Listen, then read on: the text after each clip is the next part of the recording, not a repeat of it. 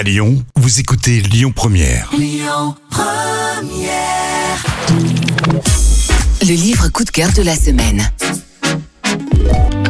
François Bachelot est l'ancien directeur du guide Achète des vins. Vincent Burgeon est lui graphiste et illustrateur. Ensemble, ils sont les auteurs d'Eunologix, publié aux éditions d'Unographique. Dans cette bande dessinée, vous allez tout savoir sur le vin en suivant les aventures de Lucien, Charlotte et Jean. Les trois héros de l'agence de communication Bacchanal, spécialisée dans le vin, sillonnent les vignobles de France en échangeant sur toutes les grandes questions.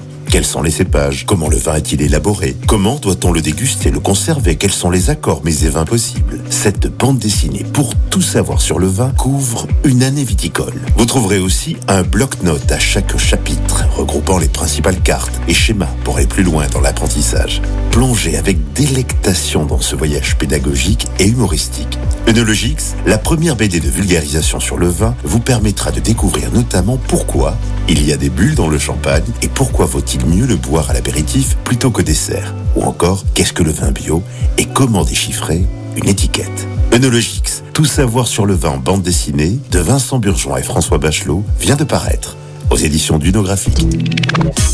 C'était le livre coup de cœur de la semaine. Écoutez votre radio Lyon Première en direct sur l'application Lyon Première, lyonpremière.fr et bien sûr à Lyon sur 90.2 FM et en DAB+. Lyon Première